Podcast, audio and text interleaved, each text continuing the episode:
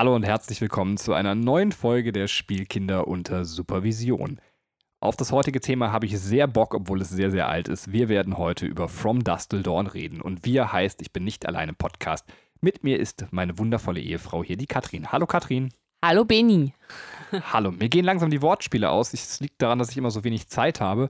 Ich schaffe es gerade noch, mich auf den Podcast vorzubereiten, aber es ist dann kein Wortspielzeit mehr. Das muss ich irgendwie wieder ändern. Ich muss Zeit für Wortspiele in meinem Leben finden. Ja, stimmt. So Sommerferien, die sind bei Lehrern auch immer so vollgepackt. Ich sag's dir, da, da, hat man auch gar keine Zeit. Da muss man so viel Unterricht vorbereiten. Boah, bist du widerlich, ey. Du bist ein unangenehmer, widerlicher Mensch.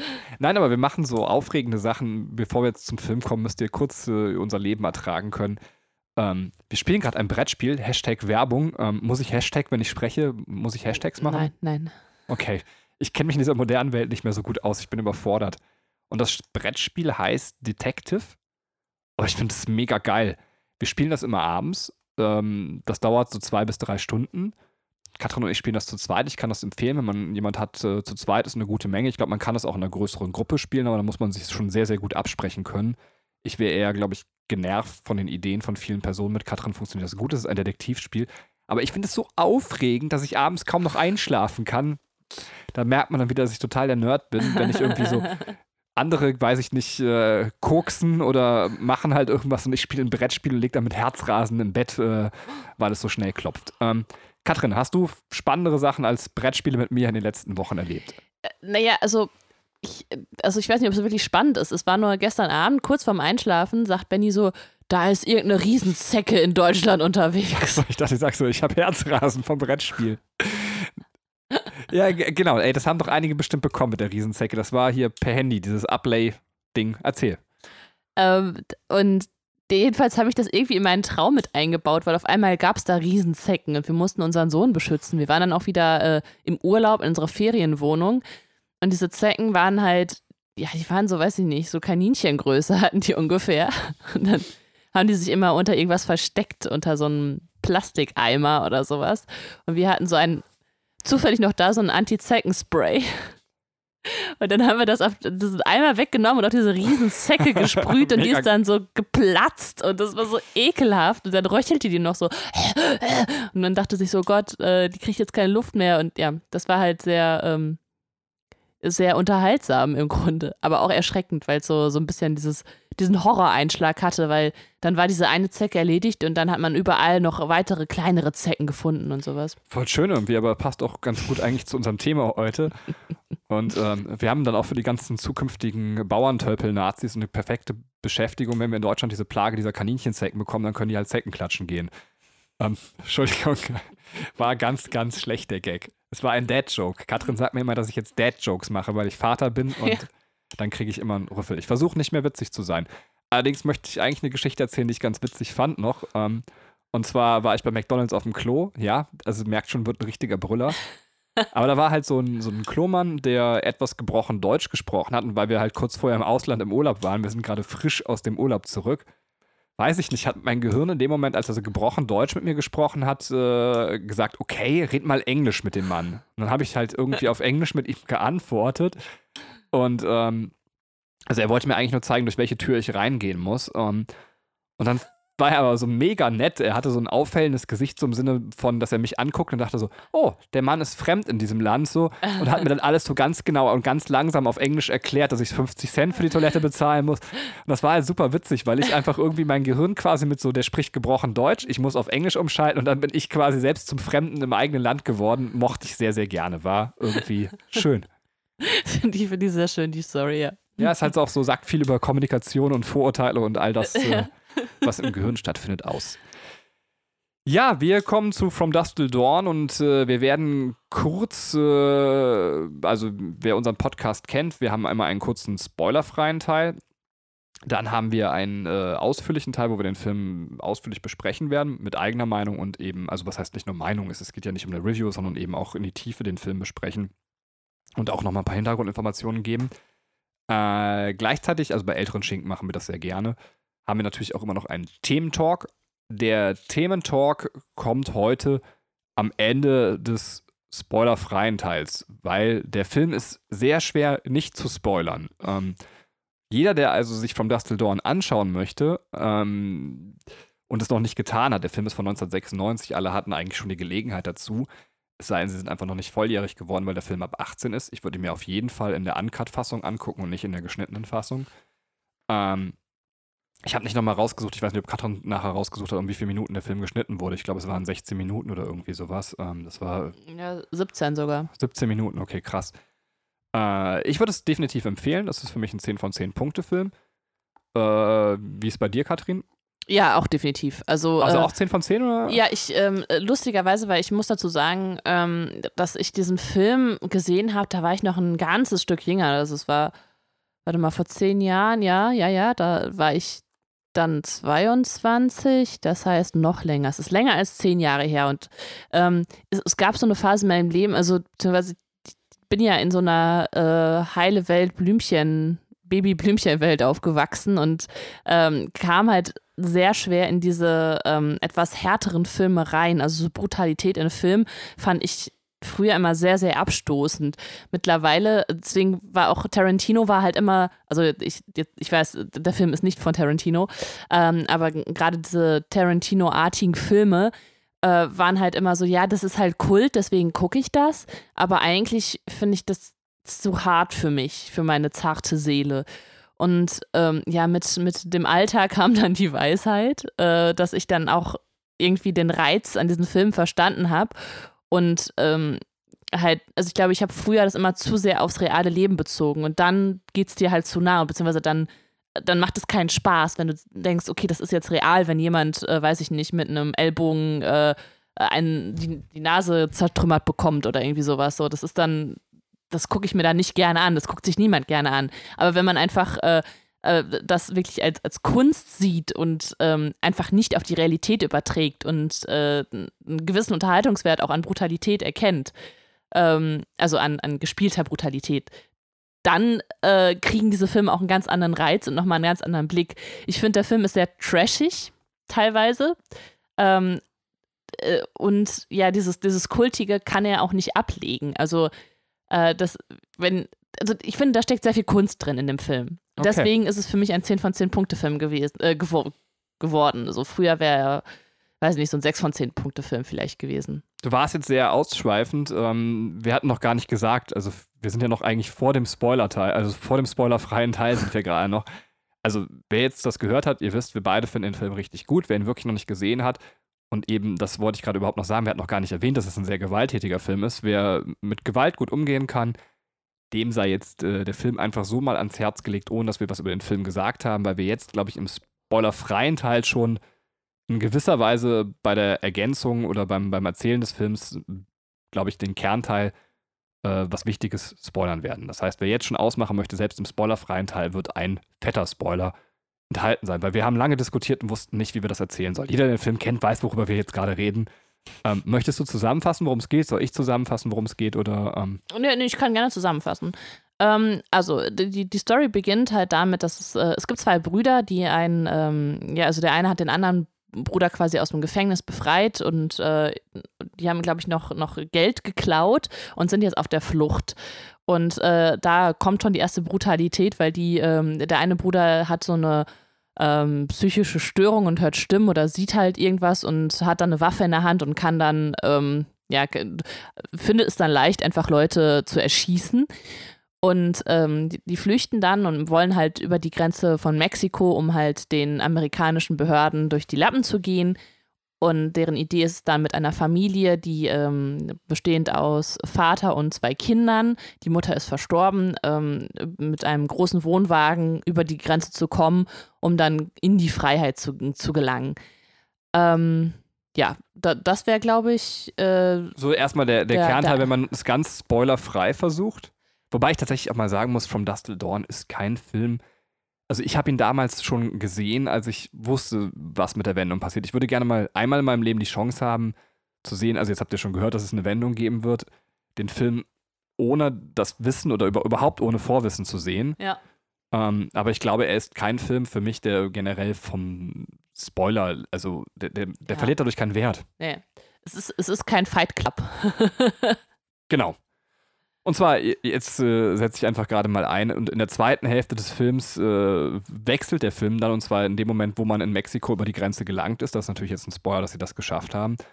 Äh, sie steigen dann in einer Bar ab, dem Titty Twister, und müssen da die Nacht durchbringen. Allerdings ist die Bar eine Bar, die von Vampiren eigentlich besetzt ist, was sie zu dem Zeitpunkt nicht wissen. Und dann auf einmal ist die zweite Hälfte des Films, während die erste Hälfte ein schöner Gangster-Road-Movie ist, ist die zweite Hälfte auf einmal ein Splatter-Vampir-Film. Ja, so viel zum Thema From Dusk Till Dawn. Wollen wir trotzdem noch sagen, warum wir den Film so fantastisch finden? Du hast es ja schon so ein bisschen angedeutet. Ähm, ja, bitte, warum findest du den Film so fantastisch? Ich, ich liebe den Film aus äh, ganz, ganz vielen Gründen. Erstens, ich finde die Wortwahl, ich äh, habe den Film tatsächlich, ist mir aufgefallen, bisher immer nur in der deutschen Übersetzung geguckt und ich glaube, ich werde es auch nicht mehr ändern. Vielleicht, wenn ich irgendwann mal wirklich noch Zeit habe, aber ich habe zu wenig Zeit, weil ich finde den schon in der deutschen Übersetzung unfassbar geil was wirklich die einzelnen Dialoge und, und die Wortwahl angeht. Es mag sein, dass es im Englischen noch pointierter geschrieben ist, aber ich habe mich so an bestimmte Formulierungen in den Filmen gewöhnt, an bestimmte Dialoge. Ich liebe das. Ich kann das mitsprechen, wie andere den König der Löwen, wie Will Smith in äh, I Am Legends Schreck mitsprechen kann. Mhm. Ähm, ich finde das fantastisch. Ich finde die Wendung unfassbar cool mhm. im Sinne von, das gibt es nicht. Also ich, mir fallen, ich habe auch noch mal lange nachgedacht, fallen dir Filme ein, die so einen krassen Bruch in sich haben? Psycho. Ja, den wollte ich auch. den, genau den wollte ich auch sagen. Das ist tatsächlich, ich weiß nicht, ob es ein Psycho-Spoiler war, aber auch der ist sau alt. Deswegen, ähm, ich finde, das ist einer der Filme, die in der gleichen Konsequenz sich so krass verändern mhm. wie dieser Film. Und das finde ich schon wirklich, wirklich bemerkenswert. Ähm, und dann finde ich die Inszenierung super cool. Mhm. Können wir gleich noch drüber reden, äh, warum. Ja. Ich finde den Umgang mit Gewalt vorbildlich. Also ich finde das, was du gerade gesagt hast, äh, haben wir auch schon mal bei anderen Tarantino-Filmen besprochen. Das ist ja, wie gesagt, ein Rodriguez-Film. Wir brauchen das, glaube ich, jetzt nicht immer erwähnen. Das ja. Drehbuch ist von Quentin Tarantino. Mhm. Das erste Drehbuch übrigens, für das er bezahlt wurde. das ist unvorstellbar, oder? Also, wenn man, ich frage mich, wie das vorher gelaufen sein soll. Ich wollte es auch immer mal googeln. Ähm, mhm. Also, der hat für Pulp Fiction und sowas dann kein Geld bekommen. Verstehe ich nicht genau. Aber, und das war nicht gut bezahlt. Er hat für das Drehbuch, glaube ich, irgendwie 1500 Dollar bekommen oder sowas. Ähm, okay, aber also vielleicht, weil er es selber geschrieben hat, dass es da nicht keine Ahnung. Ich weiß auch nicht. Also, Umgang mit Gewalt finde ich in dem Sinne vorbildlich, weil es ist ja nicht so, wir sehen sehr viel witzige Gewalt, aber wir sehen auch wieder Gewalt, die anders kommentiert wird, meiner Meinung nach. Also, wir sehen beides. Ja, ähm, ja. Und das finde ich sehr, sehr schön. Äh, und jetzt kann ich nicht lesen, was da steht. Ach so, der Humor. Ähm, ich habe gedacht, Horror, das ist aber doch, ich finde ihn gar nicht gruselig, deswegen war ich, das Wort Humor ist bei mir zu Horror geworden. Ich finde ihn einfach sehr, sehr witzig. Ja. Und letztendlich, ich finde die Charaktere auch alle total cool. Ja, das wollte ich auch noch sagen. Also, man hat einfach, also so dieser, diese Mischung dieser Charaktere finde ich total geil. Also, mein, mein absoluter Liebling unter diesen Charakteren ist halt Jacob, der, der Vater von den Kiddies da. Weil der halt ähm, ein, ein Priester ist, der von seinem Glauben abgekommen ist. Oder ein, ein Pfarrer, ja gesagt, der von seinem Glauben abgekommen ist. Und äh, diese Ruhe, die er ausstrahlt, ne? Und das ist unglaublich genial. Und dann, ähm, die, also nach, nach der Wendung, wie er sich danach verhält, finde ich auch total geil. Können wir ja gleich nochmal in Ruhe dann im Spoiler-Teil besprechen. Ja. Bevor wir in den Spoiler-Teil, oder wolltest du noch was spoilerfreies? Ich habe jetzt eigentlich nur gesagt, warum ich den Film so geil finde. Möchtest du vielleicht noch irgendwas ergänzen oder war das schon deine Ergänzung? Äh, nee, äh, so, so, ich glaube, ich schmeiß dann einfach gleich so ein paar ähm, Informationen noch rein im Spoiler im Spoiler-Teil. Das ist so richtig irgendwie das erste Mal, dass ich gar keinen Bock auf unseren Thementalk habe, weil ich jetzt auch total Lust habe, vor allem über diese Eingangsszene des Films zu sprechen, ja. die ich für eine der besten Eingangsszenen überhaupt äh, halte. Ja, ja. Kurzer Cliffhanger, äh, Thementalk, äh, wir wollten über Vampire einfach mal quatschen, weil wir das selbst im Rahmen von Buffy noch nicht getan haben. Äh, Katrin, allgemeine Meinung zu Vampiren. Ähm, allgemeine Meinung zu Vampiren ist, ähm, also ich, ich es liegt einfach nah, wenn man so über so, so mythische Gestalten spricht oder so, ähm, ja, eigentlich Gestalten, die auf Tod aus sind. Zombies und Vampire kann man ja schnell in einen Topf packen und sagen, so, ja, komm, äh, ist doch beides so, ne, so gleiche Intention, aber im Gegensatz zu Zombies, die ich total abartig finde und vor denen ich Angst habe, ist das bei Vampiren überhaupt nicht. Das ist total Banane, aber Vampire finde ich, fand ich schon immer sau cool, weil die einfach so eine, Sexiness haben und ähm, so eine Coolness mitbringen. Ähm, ja, deswegen Vampire finde ich ähm, als, als Gegnergestalten sehr, sehr geil. Ja, ich finde, dass sie vor allem, also ich stimme dir dazu, dass sie, ähm, also ich finde das schön, dass du Zombies als Beispiel gewählt hast. So, beide haben ja irgendwie Anhalt am realen Leben. Zombies ist derjenige, jetzt hast du so deine Stirn gerunzelt. Ja, Zombies ist so ein Sinnbild für diejenigen, die krank werden. Also viele Zombies entstehen ja gar nicht dadurch, dass sie tot sind und wieder auferstehen, sondern in, in vielen Filmen sind es ja auch so Infektionen quasi, die sich irgendwie verbreiten Das stimmt. und ja. die Menschen zu Zombies machen. Das heißt, es ist so ein bisschen Sinnbild für Krankheit. Ja. Da hat aber auch so niemand Bock drauf. Also niemand hat ja Bock auf eine gute Grippe.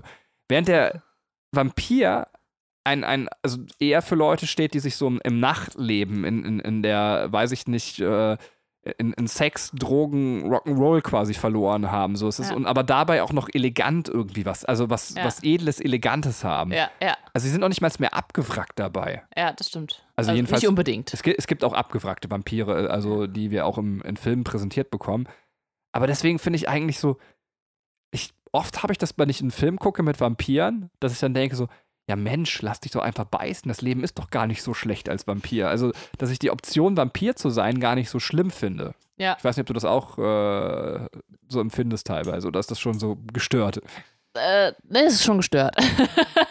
nein, nein, äh, ich, ich weiß auf jeden Fall den Reiz, den du da sagst, aber ich, äh, ähm, weiß ich nicht. Ich denke, also ich hatte noch nie den Gedanken, ja, lass dich doch beißen, ist doch nicht so schlimm. Okay. Also wenn man, Ich dachte, man, man lebt ewig. Man, dieses klingt so, als wenn die ein gutes Sexualleben haben, so. Also, das deuten doch immer wieder an, oder? Ähm, ja, ja, ja, irgendwie hat es auch, irgendwie hat Vampirsein auch irgendwie viel mit Sex zu tun, stimmt. also, also, ich verstehe das Problem letztendlich nicht so richtig an einem Vampir. Ey, dann lass uns doch beide uns beißen lassen, dann können wir diesen Podcast ewig machen. Ja, das ist okay. Aber jetzt ist mein Problem, dass ich eigentlich, glaube ich, meinen Sohn um Punkt 23 Uhr einfach todmüde werde. Was super dumm ist. Dann ist es halt so, dann, dann schlafe ich die ganze Nacht durch und dann verschlafe ich mein Leben als Vampir. Und das ewig. Na, super. Ja, aber dein Sohn ist ja nicht ewig äh, ein Jahr alt. Stell dir bitte vor, wie süß das aussehen würde, wenn der sich dann auch beißen würde, dann hätte man so, so, ein- so ein Baby-Vampir. Oh. Babyvampire sind so süß. Bevor wir abdriften, kommen wir in den Spoiler-Teil. Kannst du mal einen Spoiler-Alarm quietschen? Spoiler-Alarm! Ich wüsste jetzt aber auch gar nicht mehr, was wir noch äh, spoilern sollten. Ähm, Ja, vielleicht wer stirbt. Also, ich, ich, äh, warte, lass mich versuchen. Der Titi Twister ist, wie gesagt, äh, eine Brutstätte der Vampire und alle Trucker, die dort hinkommen, werden umgebracht. Und ähm, ja, auch äh, unter anderem einer der Brüder, also dieser gestörte Bruder, wird umgebracht. Ähm, der Vater wird auch noch gebissen bevor er sich zum Vampir verwandelt, wird er zum coolen Dude und meint so, ja, wir müssen jetzt diese Vampire erledigen. Und äh, dann kämpfen die sehr ausgiebig gegen die Vampire und zum Schluss sind nur noch das Mädchen über und der andere von den Brudern, der ausgebrochen ist. Brudern, Brüdern. ja, Grammatik ist schwierig. Ähm, Grammatik kann ich.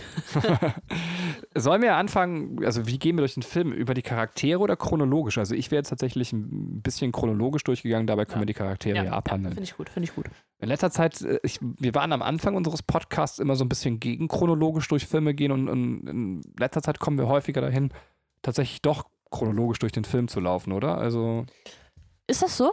ja, wollte ich mal so sagen. Okay, okay. Also ja, ich war immer so ein bisschen dagegen, weil, aber Damit es nicht zum Nacherzählen wird. genau, ich, ich hasse das immer, wenn ich also selber Podcasts höre, die dann einfach nur den Film nacherzählen. Man hat das Gefühl, ja danke, habe ich jetzt irgendwie einen Mehrgewinn, hast du auch Analyse gebracht, aber man darf halt eben die Analyse nicht vergessen an der Stelle, ne? Ja. Ich finde die Anfangsszene super cool. In der Anfangsszene haben wir eben, für die Leute, die sich nicht mehr erinnern können, äh, Sass und Richard Gecko, die quasi in die Tanke kommen. Bennys, äh, ich habe den Namen gerade vergessen. Bennys Liquorwelt oder wie heißt die Tanke? Ähm, Ja, das ist ja, das ist so ein, äh, äh, so ein Alkoholgeschäft. Aber ich finde, äh, du setzt falsch an. Also, weil der, Anfang ist ja gar nicht so, dass die da reingehen, Stimmt. sondern dass der Polizist in diesen, äh, in Bennys, äh, weiß nicht, Alkoholladen da geht und äh, davon spricht, dass, dass da halt dieser Raubüberfall war. Und der Polizist dann aufs Klo geht und dann tauchen die beiden Brüder auf und das ist dann, also das ist dann halt so cool, weil, weil man es einfach nicht erwartet. Ja, und es ist tatsächlich, ähm, das finde ich so cool an dieser Szene, dass sie ein, ein Spiegel der Struktur des Films ist. Ähm, und zwar ist es halt so, dass äh, zuerst hast du halt dieses Gespräch zwischen diesem Benny und diesem Polizisten, was fantastisch ist, darüber müssen wir gleich auch noch reden. Ähm, Und dann kommen eben die beiden auf den Plan, was du jetzt auch gerade richtig gesagt hast. Und die Stimmung wird auf einmal ganz anders und viel bedrohlicher.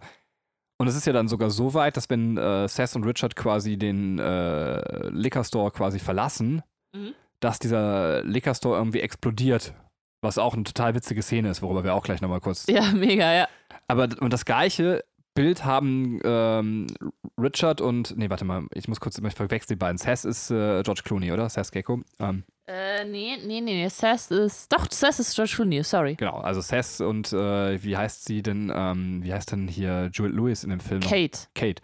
Seth und Kate haben das, wenn sie aus dem Titty Twister gehen, dann explodiert er im Hintergrund auch so ein bisschen hinter denen. Stimmt. Nicht ganz so krass wie der Liquor Store, aber zumindest auch, dass man sagt, äh, hier wird irgendwie so der Rahmen von dem Film geschlagen. Ja. Dieser Bruch in der Mitte der Szene, wie der Bruch im Film und eben auch mit dieser Explosion, dass man sagt, so, diese, diese ganze erste Szene ist ein, ein Foreshadowing auf den Film, obwohl man es gar nicht merkt. Ja, und das meinte ich mit Kunstanspruch. Also, das, das, ähm, ich glaube, das passiert nicht zufällig. Und ähm, ich meine, diese, allein diese, diese Wendung, dass am Anfang, ähm, dass die beiden Brüder am Anfang schon äh, sich in diesem Liquor Store aufhalten, finde ich, also ehrlich gesagt, mich hat das total überrascht, weil ich den Film, wie gesagt, äh, weiß nicht, das ist meinetwegen 15 Jahre her, dass ich den gesehen habe, ne? Und äh, das dann einfach auch nicht mehr so im Detail wusste, was, was äh, passiert. Also diese, diese große Wendung hatte ich klar noch im Kopf, dass ich wusste, okay, das wird dann irgendwann zum krassen äh, Vampir-Splatter-Film. Aber die Szene am Anfang hatte ich gar nicht mehr so auf dem Schirm und ich muss sagen, die ist ähm, genial gedreht. Absolut. Also ich kann sie fast noch mitsprechen, deswegen war es jetzt für mich äh, die Überraschung weg und trotzdem mag ich sehr gerne. Es war einer der Filmanfänge, die wir uns früher auch manchmal einfach nur so angeguckt haben, weil sie auch, also auf der einen Seite hat sie eben was Kunstvolles im Gesamtrahmen des Films, das haben wir damals, glaube ich, nicht begriffen, aber sie ist auch einfach, also sie funktioniert auch von da aus alleine, weil sie so unfassbar unterhaltsam geschrieben ist. Ja. Ja, ich wollte gerade über den tatsächlich genau jetzt anfangen, über den Polizisten zu sprechen, der gar nicht unwichtig ist. Wir haben zuallererst äh, als Charakter der Auftritt Michael Parks, ähm, also der Polizist, äh, gespielt von Michael Parks, den wir aus äh, Filmen wie Kill Bill zum Beispiel kennen. Death Proof und Planet Terror spielt er noch mit. Genau. Also Also heißt, auch immer als dieser Ranger. genau, man weiß auch nicht, weil er den so ähnlich spielt, ob das der gleiche Ranger ist, was eigentlich, glaube ich, wenn man die Time dann richtig verfolgt, nicht sein kann, ähm, weil er ja an dieser Stelle auch erschossen wird. Ähm, aber, und er ist ja in den anderen Filmen dann teilweise auch physisch älter, aber er, er wirkt halt so, wie er aussieht, als wenn es immer der gleiche Ranger wäre. Ähm, Mhm. und äh, der ist halt so unfassbar unsympathisch, wenn er schon irgendwie von seinem Mongo an dem Grill da anfängt. Äh, und das ist total wichtig für den Film, weil er Cess als Charakter damit unfassbar aufwertet. Wir, wir haben ja, wir verfolgen in dem Film zwei Verbrecher und zwar auch zwei Verbrecher, die gar nicht ohne sind. Und trotzdem schaffen die in gewisser Art und Weise Sympathieträger des Films zu werden, beziehungsweise Richard wird es nie so ganz schaffen oder eigentlich gar nicht, äh, während Cess tatsächlich so der Inbegriff der Coolness wird Ja. und man ihn irgendwie auch als Hauptcharakter gerne mag. Ja, ja, Und ich glaube, dass dieser Polizist, weil er so widerlich ist, ähm, auch seinen großen Teil dazu beiträgt. Ich, Ja, äh, voll, vollkommen recht. Also bei mir war das äh, tatsächlich, ich musste am Anfang dieses Gefühl, dieses mir geht das zu nah, also das ist ein bisschen zu übertrieben, aber ich musste das am Anfang tatsächlich bei diesem Benny abstellen. Dass ich dachte, ach, der ist doch ganz, ganz lieb und ganz nett. Ähm, hoffentlich wird der nicht erschossen. Weißt du, so ein Gefühl hatte ich am Anfang. Und ähm, dann musste ich mir ganz kurz in Erinnerung rufen, Katrin, das ist nur ein Film, um halt wirklich in den Genuss dieses Films zu kommen. Also ich kann tatsächlich noch abrufen, als ich den damals das erste Mal gesehen habe, was ich daran halt nicht so geil fand. ja, aber äh, dieser Benny, das finde ich auch völlig berechtigt. Das ist ein, ein, ein bitterer Tod, weil das ist ein cooler Charakter. Also, Ja. das muss man halt einfach sagen an, an der Stelle. Ja. Das zeigt aber auch wieder, der ist dazu da, um zu zeigen, wie irre eigentlich Richie ist. So, ähm, Ja. Ich finde es auch so schön, weil, weil man einfach auch denkt, so als Zuschauer, ich weiß nicht, wie es bei dir ist, wo man denkt so, ja, der Junge hat doch fucking alles, wirklich alles gemacht. So Ja. besser kann man es nicht lösen, Ja. mit diesem Polizisten umzugehen. Ja. Und dann sagt er es ja auch selber so, ich habe einen fucking Oscar für die Leistung verdient. Und es ist so schön, dass das so bewusst und so gut da reingeschrieben ist. Und äh, ich habe mal gehört, dass äh, für den, äh, tatsächlich für den Benny standen zur Auswahl im Cast auch Tim Ross auf jeden Fall. Ja, hätte auch. Hätte, hätte auf jeden Fall gepasst, ja. Ja, genau. Und der, der konnte aber zu dem Zeitpunkt nicht. Ich habe gerade vergessen, wer die zweite Person war. Auch so ein typischer Tarantino-Schauspieler. Aber ich finde, der hat sein Ding so gut gemacht. Also ich würde den da nicht weghaben wollen. Ja. Also ich fand, der Schauspieler das perfekt äh, Ja. gedeichselt. Ah, Auf jeden Fall, ey. Also ich fand den auch ziemlich cool. Ja, das ist ganz witzig, dass du das so, ähm, also dass du es äh, also gerade so sagst, dass man einfach diesen super krass unsympathischen Polizisten hat. Du hast diesen sehr sympathischen ähm, ja, äh, Alkoholladenbesitzer, ich weiß gar nicht, wie das äh, richtige Wort dafür ist, ähm, die natürlich auch irgendwie parallel laufen zu, zu Seth und Richie, die, äh, diese beiden Brüder. Ähm, ja, und äh, aber gut, der Film zeigt ja, in welche Richtung es dann geht in dem Moment. Äh, also, dass, dass Seth auch so seinen, seinen Bruder so krass verteidigt. Ne? Also, der sagt halt so, also der weiß, wie verrückt sein Bruder ist. Und der sagt ja auch dann später an einer Stelle so, so was, was ist denn, was läuft denn bei dir schief? Ne, so, und, äh, aber ist trotzdem derjenige, der ihn immer beschützt, der immer auf ihn aufpasst. Ja, und ich, das ist auch übrigens auch cool, wie die Szene dann irgendwie abgeschlossen wird, dass, ähm, also während sie dann eben, das ist ja schon, glaube ich, in dem, äh, tatsächlich, wenn, also ich, das, was dieser Vorwurf kommt, das erste Mal, glaube ich, auf, äh, wenn sie diesen Liquor verlassen und das Ganze alles explodiert. Ja. Aber es ist halt so urkomisch, wie er ihm das irgendwie so vorwirft. Äh, also verstehst du die Bedeutung der Wortung, äh, die, Bedeutung, äh, die Bedeutung der Worte unauffällig, sagt er, glaube ich, an Ja. der Stelle, wenn ich mich recht erinnere. Ja. Und dann explodiert so hinter den quasi dieser ganze Liquor Store. Ja, und, und die sind so vollkommen unberührt davon. Weißt du, so, die reden darüber. Also, das ist eigentlich so ein, so ein Tarantino-Ding, ne? dass die eigentlich kom also komplett so aus dieser Szene genommen sind und äh, oder nicht ihre Umwelt beachten, während das passiert. Genau, und das auch noch in ihren Anzügen so. Alles Ja. sieht auch ein bisschen cool aus so. Ja. Und das ist halt einfach so. Es wird, nachdem wir sehr viel verarbeiten mussten, teilweise Witziges, teilweise sehr Brutales, teilweise sehr Dramatisches, so, äh, wird nochmal irgendwie so, so ein lustiger Stempel am Ende auf diese Szene Ja. gelegt und das Ganze nochmal so irgendwie, finde ich, nach außen gezogen und, und Ja. wir, wir sind hier in einem Film, der, der dich auch komödiantisch unterhalten soll. Das finde ich fantastisch gemacht, wie diese Szene abgeschlossen wird. Ja. Also äh, gefällt mir wirklich gut. Ja, auf jeden Fall. Also, ähm, ich finde, das ist auch sehr, sehr große Kunst, ja.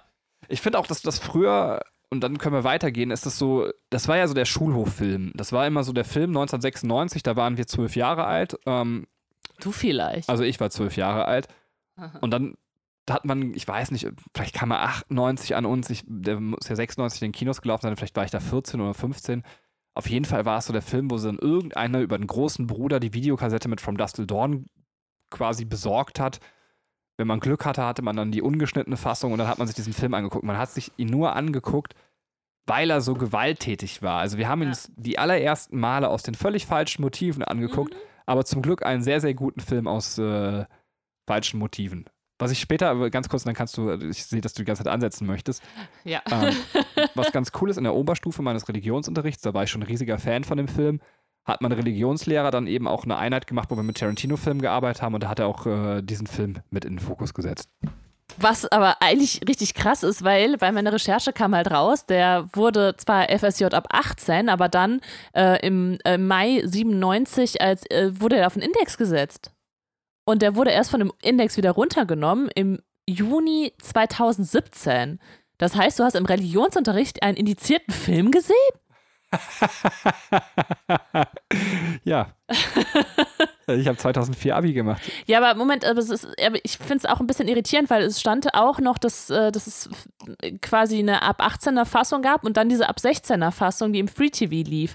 Also entweder war es dann in der Zeit zwischen 96 und 97, bevor der auf den Index kam, aber es gibt keinen Film, der auf dem Index steht, wo eine ab 16 Fassung im Fernsehen gezeigt wird, oder? Das kann ich mir irgendwie nicht vorstellen. Das widerspricht doch dem kompletten System, oder?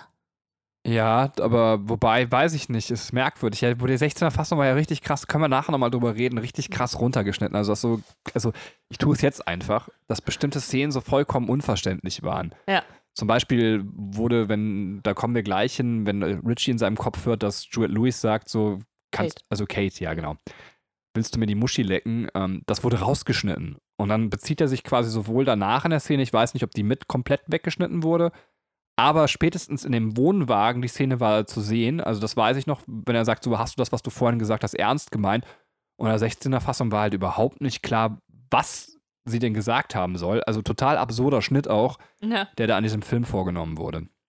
Ja, total. Also äh, es macht dann, es, da macht es ja keinen Spaß mehr, diesen Film zu sehen, wenn man einfach nicht mehr versteht, ähm, was da eigentlich passiert. Ne? Also man die Handlung nicht mal nachvollziehen kann, weil so viel rausgeschnitten wurde. Aber das müssen wir nochmal prüfen. Ich bin mir ziemlich sicher, dass wir dem Religionsunterricht geguckt haben. Also meine Schwester definitiv. Ich meine, wir aber auch. Aber wir können Kai fragen, weil der saß, glaube ich, bei mir im Religionsunterricht, wenn ich mich recht erinnere. Wobei ich bin mir gar nicht sicher, ob Kai nicht. Der klingt so, als wenn er katholisch wäre. Egal. klingt so, als wenn er katholisch wäre. Das ist ja auch sehr interessant. Ähm, Kai, ja, Kai also, war nicht bei mir im Religionsunterricht. Totaler Quatsch. Wir können Kai nicht fragen. Okay, also ist auf jeden Fall laut Wikipedia stimmen meine Angaben, deswegen ich weiß, also vielleicht ist Wikipedia an der Stelle falsch, aber irgendwas finde ich äh, ist da schiefgelaufen in der Erklärung. Ähm, ja, wollte ich nur mal kurz äh, einwerfen, das mit dem, äh, also ne, mit der Schnittfassung. Okay, jetzt sind wir voll vom Thema abgekommen, beziehungsweise eigentlich hatten wir die Intro-Szene, damit äh, haben wir sie schon abgeschlossen oder hast du noch irgendwas zu ergänzen, was du gerne zu der ganzen Tankstellensache sagen möchtest? Äh, nee, ähm, ich glaube, mein nächster Punkt würde sich halt auf die, ähm, auf die nächste Szene danach, also auf diese Autofahrt. Äh, ja, gerne. also es ist eigentlich nur kurz ähm, erwähnt, weil ich finde das ganz interessant, dass, also wenn sie wegfahren, das ist, glaube ich, direkt danach, ähm, sieht man dann, wie, äh, wie diese Sekretärin oder diese Bankangestellte im Kofferraum ist. Mit so einem, ähm, mit so einer doofen Tricktechnik, dass man halt, also dass man hinten den Kofferraum sieht und dann wird da halt so wie so ein Loch reingewischt und man sieht sie halt liegen und bibbern. Äh, ich finde das total geil. Das ist halt irgendwie so mega trashig und das ist so voll der Tarantino Rodriguez-Style. Also es ist, das hat sich so bei mir so mega da eingebrannt. Fand ich total geil. Absolut, aber auch genauso, äh, man sieht dann ja auch, wie so Credits überfahren werden. Also, ich, vielleicht ist das auch schon in der Szene davor, wenn Michael Parks mit dem Auto angefahren kommt, aber dass teilweise die Credits von den Autos irgendwie so weggefahren werden. Auch das sieht super trashig nach so einem Comicfilm aus. Ja, ähm, das stimmt.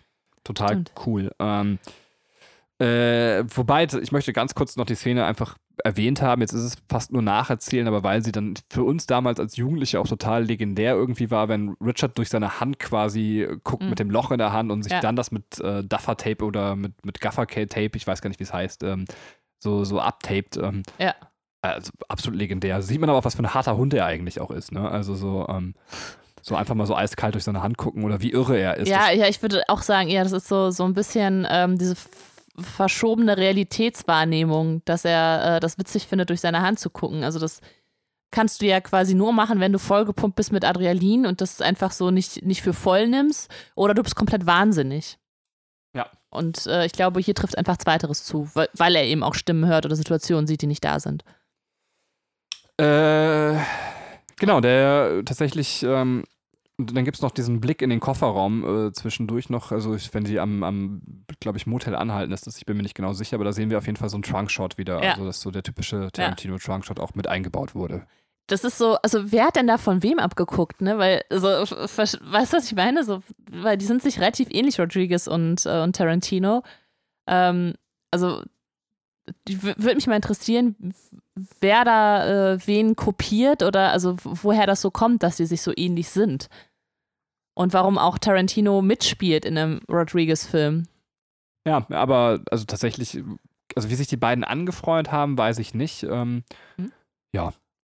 Vielleicht hätten wir das, äh, ich weiß nicht, ob du das recherchiert hast, ich habe es jetzt nur aus dem Kopf raus. Äh, Tarantino müsste zu dem Zeitpunkt selber schon Pulp Fiction und Desperado, äh, nicht Desperado, ähm, wie heißt der denn? Äh, der erste Film von Tarantino. Reservoir. Dogs. Res genau, Reservoir Dogs gedreht haben und ähm, gleichzeitig müsste aber auch als Skript hat er, also er hat zu dem Film ja den Skript äh, das Skript verfasst und aber auch zu Natural Born Killers, wo auch übrigens Juliette Lewis mitspielt, ähm, wenn ich mich recht erinnere, mit äh, Woody Harrelson zusammen, oder? Aha, weiß ich nicht.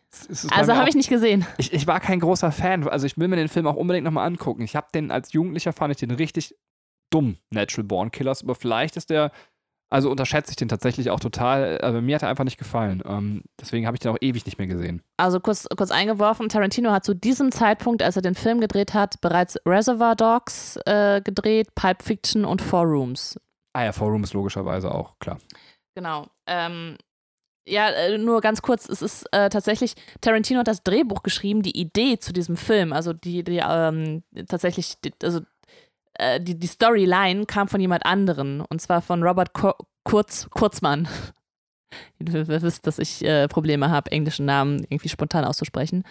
Deswegen Kurzmann. Äh, der, der hat sich diese Story ausgedacht und hat dann Tarantino angestellt, um das Drehbuch zu schreiben. Ach krass, okay. Und hat ihm dafür 1500 Dollar bezahlt. Ich weiß nicht wie viel, aber wahrscheinlich nicht so viel. 1500 Dollar. Echt? Ja, das ist Fakt. Okay, krass. Ja, ich meine, gut, wir sprechen halt auch von einer Dimension. Es ist ja kein AAA-Film, ne? Und es ist, äh, heißt es AAA-Film? Ja, aber überleg mal, 1500 Dollar, das ist doch nichts. Also. Ja. Und dafür halt so, so eine äh, Menge an Arbeit. Ich meine, der Film hat 19 Millionen Dollar gekostet und hat 26, nee, 25 Millionen eingenommen. Also Vielleicht habe ich mich auch beim Recherchieren um eine Null vertan. Kann das bitte mal, wenn das jemand weiß, uns drunter schreiben? Vielleicht waren es auch 15.000. Also ich fand 1.500 Euro, es ist ja wirklich armselig. Also ja, das ist, das ist dann eher eine Geste als wirklich eine Bezahlung, ne? Das, das ist, ist ja auch das, äh, ich glaube, ähm, in äh, jetzt äh, haben wir quasi, jetzt, jetzt trifft mir völlig ab, in einem Film, den ich auch sehr gerne noch besprechen möchte, Sin City nämlich, äh, auch von Rodriguez gibt es ja so eine kurze Regie-Part von, von Tarantino. Und äh, da hatte Stimmt. Robert Rodriguez quasi Quentin Tarantino einen Dollar als äh, symbolische Bezahlung gegeben für den Part. Finde ich mega geil. Also die beiden, glaube ich, haben. Ist ja knauserig, der Junge. Die beiden haben auch ein bisschen Spaß im Leben. So. Ja, ich glaube auch. Äh, machen wir mal weiter. Ich würde dann bei der Szene mit der Frau ansetzen, die sehr, sehr krass inszeniert ist. Eben. Ja. Und das meine ich halt mit Inszenierung. Wir haben halt diese Sekretärin oder was das ist, äh, Bankangestellte. Bank, ja. Und äh, im Prinzip, äh, dieser ganze Dialog ist auch wieder sehr legendär, wenn Dodge Clooney bzw. Seth ihr erklärt, was sie alles zu tun und zu lassen hat. Äh, das ist sehr, ja. sehr schön, aber man merkt auch, dass es eine sehr kooperative Frau ist. Ja. Und dann haben wir eben diesen, dass äh, Richie sich aufs Bett setzt und es fängt mit Cartoons an, wenn er den Fernseher einschaltet und ähm, sagt so, hier, setz dich doch zu mir. Und äh, ja. das, dieser, dieser, diese Fernsehszene ist auch schon wieder so ein gutes Shadowing darauf, wie wahnsinnig irgendwie er ist. Nicht, dass er für das Programm kann, aber er schaltet irgendwie von Cartoons zu, zu so einem Kriegsfernseh. Ja. Und das ist halt so, das spiegelt ja. sehr gut das ja. Innenleben des Charakters. Also sehr gute ausgewählte Bilder, finde ich. Oh ja, sehr schön, sehr schön gesehen, ja. Ähm, und dann diese Szene, wenn George Clooney zurückkommt ja. Und sieht, was mit dieser Frau passiert ist. Das ist so geschickt gemacht und. Das und, ist krass, ja. Und da finde ich halt, also diese, also vielleicht für die, die es jetzt nicht gesehen haben und sich den Podcast trotzdem anhören, möchtest du es kurz erzählen einfach? Ähm. Ja, er kommt halt nach Hause, hat ähm, äh, Big Kahula Burger, witzigerweise auch wieder eine Anspielung auf die Tarantino-Filme, äh, mitgebracht und äh, Richie und er essen die dann und er will dann der Frau eingeben und sagt, ey, wo ist die Frau? Und ähm, und Richie sagt so, ja, die ist da drüben im Schlafzimmer. Und er öffnet die Tür und man sieht halt dann quasi aus dem Zimmer heraus nur den Blick auf Seth, wie er geschockt in das Zimmer guckt.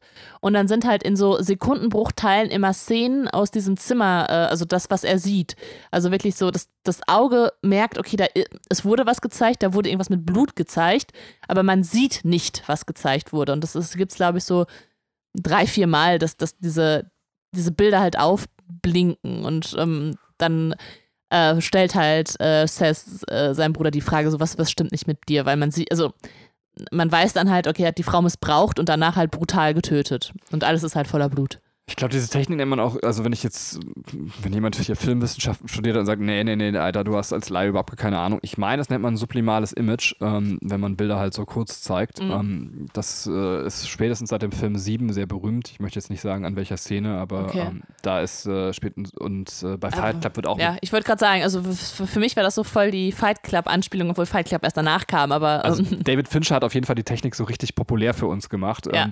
Beziehungsweise es ist ja dann auch so eine Technik, die angeblich in der Werbung irgendwie äh, immer eingesetzt wurde. Ich glaube, das konnte nie nachgewiesen werden, dass man Bilder auch so kurz gezeigt hat, dass man sie selber gar nicht wahrnehmen kann, dass aber trotzdem damit Produkte verkauft werden. Dieses Gerücht gibt es ja immer noch, aber das konnte nie nachgewiesen werden, ja. dass das tatsächlich passiert. Trotzdem finde ich, ist so ein Bild, was in so einer Kürze gezeigt wird. Wir sehen ja dann noch den Schuss in den Raum rein, fast erschreckender als das Bild, was wir dann im Raum sehen. Ich habe die Bilder ja. nie gestoppt. Ja. Ich glaube, ich will das auch gar nicht, ja. weil das einfach eine sehr beeindruckende Szene ist. Ähm, ja.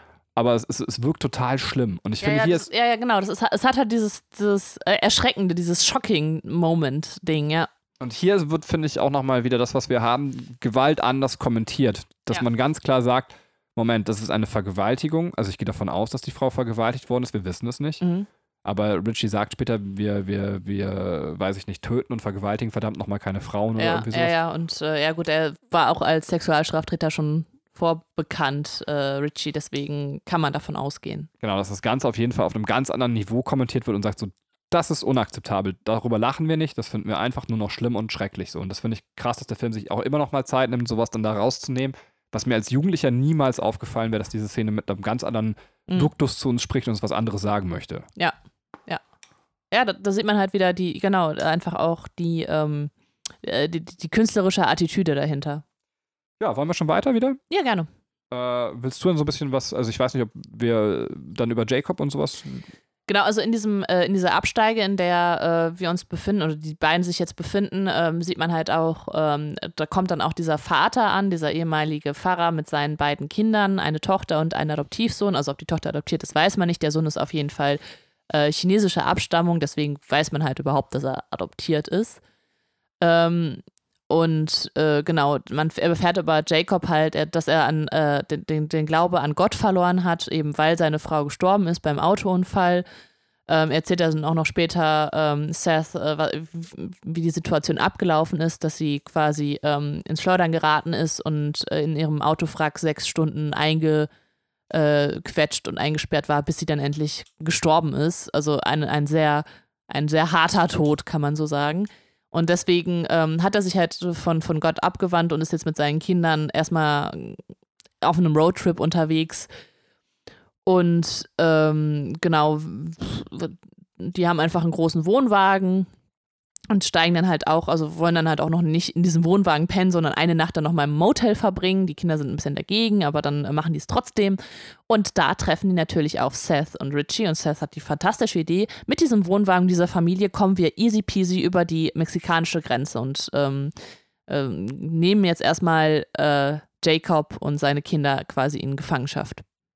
Ähm, möchtest du schon noch über diese Szene da sprechen oder sollen wir schon weitergehen? Ich würde gerne noch zwei, drei Sachen sagen. Ja. Es, sind, es sind so Kleinigkeiten in dem Film, die für mich stimmen. Vielleicht übertreibe ich auch, weil ich den Film einfach sehr früh gesehen habe.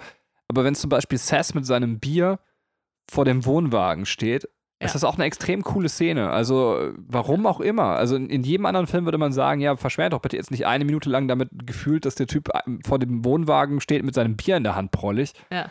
Aber irgendwie macht das den Charakter nur cooler, dass er einfach fast gerade überfahren worden wäre. Ja. Und da steht er einfach eiskalt. Ja, ich glaube, an der Stelle muss ich mal ganz so sagen, ich meine, das ist George Clooney. Weißt du so, es ist so der, der Softie, der, ähm, der Frauenschwarm. Und weißt du, wie alt er zu dem Zeitpunkt war? Weil das, das fand ich dann ganz interessant. Nee. 33. Ach krass, echt? Ja, also, warte mal, wie alt bist du? Du bist 34. schon 34, ne? Also du bist sogar ich- älter als George Clooney zu dem Zeitpunkt. Siehst aber zehn Jahre jünger aus. Und ich wollte auch gerade sagen, ich bin besser gealtert, sehe auch ein bisschen schöner aus als er. Ja, tust du. Äh, ach, danke. Oh, du. Ähm, nee, aber also ich finde das halt einfach irgendwie, äh, irgendwie schon krass, dass, wir wir dass glauben das nicht wirklich übrigens. Also nicht, dass die Leute jetzt denken, wir sind Größenwahnsinn. Ich wollte es gerade nochmal. Also Okay. selbst meine Frau glaubt das nicht. Also ich Doch. sowieso nicht. Doch, aber oh, ja, deine meine Frau glaubt- glaubt das. Okay, Ja. cool. ähm, das muss man hier klarstellen. Das ist aber süß. Jetzt machen wir weiter. also dass George Clooney bei diesem Film mitmacht, weil ich meine, was hat er denn, also gut, ich glaube tatsächlich am Anfang seiner Karriere hat er öfters mal so in so Splatterfilmen und Horrorfilmen mitgespielt, aber seit Emergency Room, äh, als er so ein bisschen diese Bekanntheit halt auch erlangt hat und äh, diesen gewissen Ruf bekommen hat, ähm, ist es gar nicht mehr so, dass, also, also bringt man ihn damit überhaupt nicht in Verbindung und vor allem nicht mit dieser Coolness, die er da an den Tag legt. Aber jetzt hast du mir natürlich perfekt den Ball so zugespielt, dass ich das einfach aufnehmen kann, im Sinne von, wie könnten eigentlich Tarantino an äh, quasi George Clooney gekommen sein? Und zwar durch Emergency Room, weil Tarantino hat in seiner Karriere eine Folge Emergency Room gedreht. Ich, ich, ich habe es nie gesehen, ne? aber ich glaube, diese eine Folge würde ich mir gerne mal angucken. Können wir gerne mal machen. Ich habe die auch nie gesehen tatsächlich. Ähm, Also ich habe auch Emergency Room nie gesehen, also ich habe keine Ahnung, es ist eine Arztserie, das, äh, klar, das sagt der Titel ja schon, aber Ja. Genau, und da werden sich wahrscheinlich George Clooney und Quentin Tarantino kennengelernt haben und äh, vielleicht sogar dann eben schon erste Kontakte geknüpft haben, um zu sagen, ey, wir machen ein Arbeitsverhältnis, lass uns mal einen Film miteinander drehen. Das ist so die Vermutung, wie Quentin Tarantino zu George Clooney kam. aber witzigerweise kommt er ja dann nie wieder in den Film vor und gerade Tarantino und Rodriguez sind ja so mehr oder weniger auch dafür bekannt, die Schauspieler, die sie haben, immer wieder gerne einzusetzen. Das stimmt, vielleicht ist er einfach nicht. Ja, wahrscheinlich ist er einfach zu teuer geworden. Das kann sein. Also, Wobei es gab da so Leute äh, tatsächlich äh, wie Bruce Willis oder sowas, die dann trotzdem noch mit denen gearbeitet haben. Ähm, Salma Hayek, obwohl ich weiß gar nicht, ob sie, ähm, also was Salma Hayek ist ja sehr viel auch in den Rodriguez-Filmen vertreten, ne? Na, weiß man nicht. Können wir später nochmal drüber reden. Stimmt. So, jetzt aber, ähm, ach so, genau. Die zweite Szene, über die ich noch reden wollte, ist, äh, wenn Jacob seinem Sohn quasi durchs Gesicht streicht. Erstens finde ich schön, dass 1996 schon eine Kommentierung auf diesen, äh, weiß ich nicht, ist es ja kein richtiger Rassismus, aber zu sagen, so, ähm, was läuft zwischen dir und dem Japsen da? Ja. Und dann sagt Jacob halt eben, äh, er ist kein Japse, er ist Chinese. ja.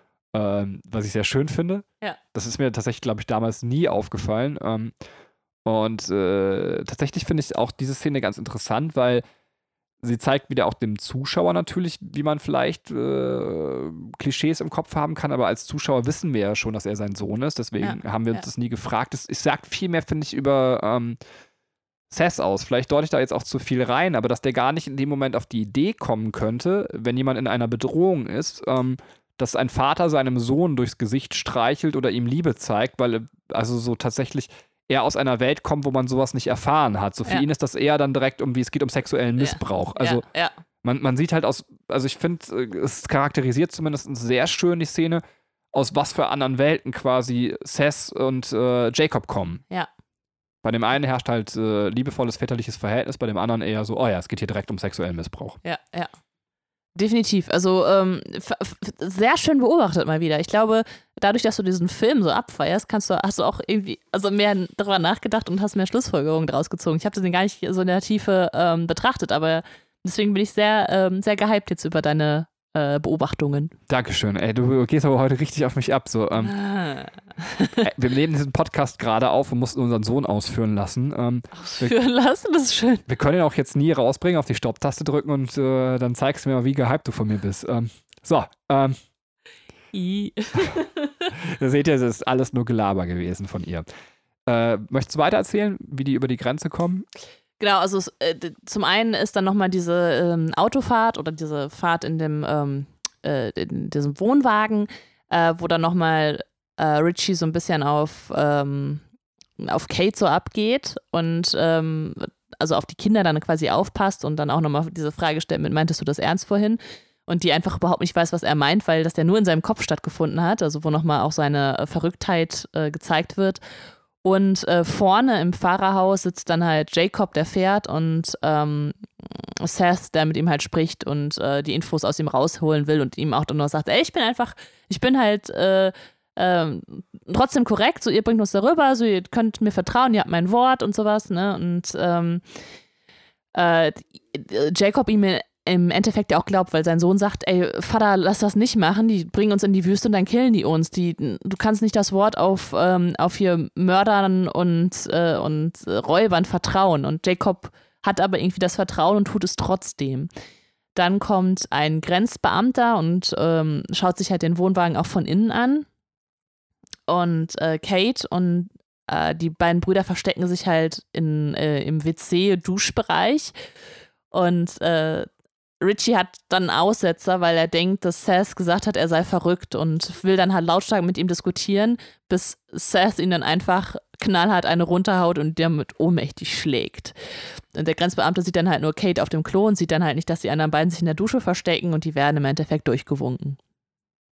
Ja, das wäre, also, oder fehlt noch was Wichtiges in dieser Nö, tatsächlich. Also ich habe auch gar nicht so viel zu dieser ganzen Szene zu sagen. Ähm, vielleicht, dass der Grenzbeamte von Cheech Marin gespielt ist, äh, den wir von Cheech Chong halt kennen, oder Ja. beziehungsweise der eben über diese Kifferfilme Cheech Chong oder Kiffer-Comedy eben auch sehr berühmt geworden ist, den ich total feier, weil er einfach für mich, ähm, also ich kenne ihn eher aus den Tarantino-Filmen, beziehungsweise aus den Rodriguez-Filmen und ähm, äh, tatsächlich dann eben noch, wo er dann auf einmal auch auftauchte, war in meiner Vier Musketier-Serie mit, äh, mit David Hasselhoff, Thomas Gottschalk und Cheech Marin und einer Frau, die ich nicht kenne.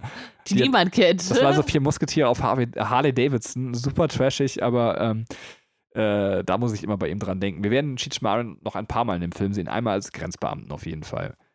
Äh, das Einzige, ich weiß nicht, ob ich das hier im Podcast sagen darf, aber Katrin wird nie wütend. Aber wenn sie wütend wird, dann bist du quasi Richard Gecko in der ähm, Toilette in a nutshell. Also das ist so, dann, es könnte wirklich die Polizei vor der Tür stehen. Es könnte dich dein Leben in den Knast kosten. Es wäre dir einfach egal, wenn, wenn du was zu sagen hättest, wenn du wütend wärst, würdest du es loswerden wollen. Also Das Traurige ist, es ist wahr.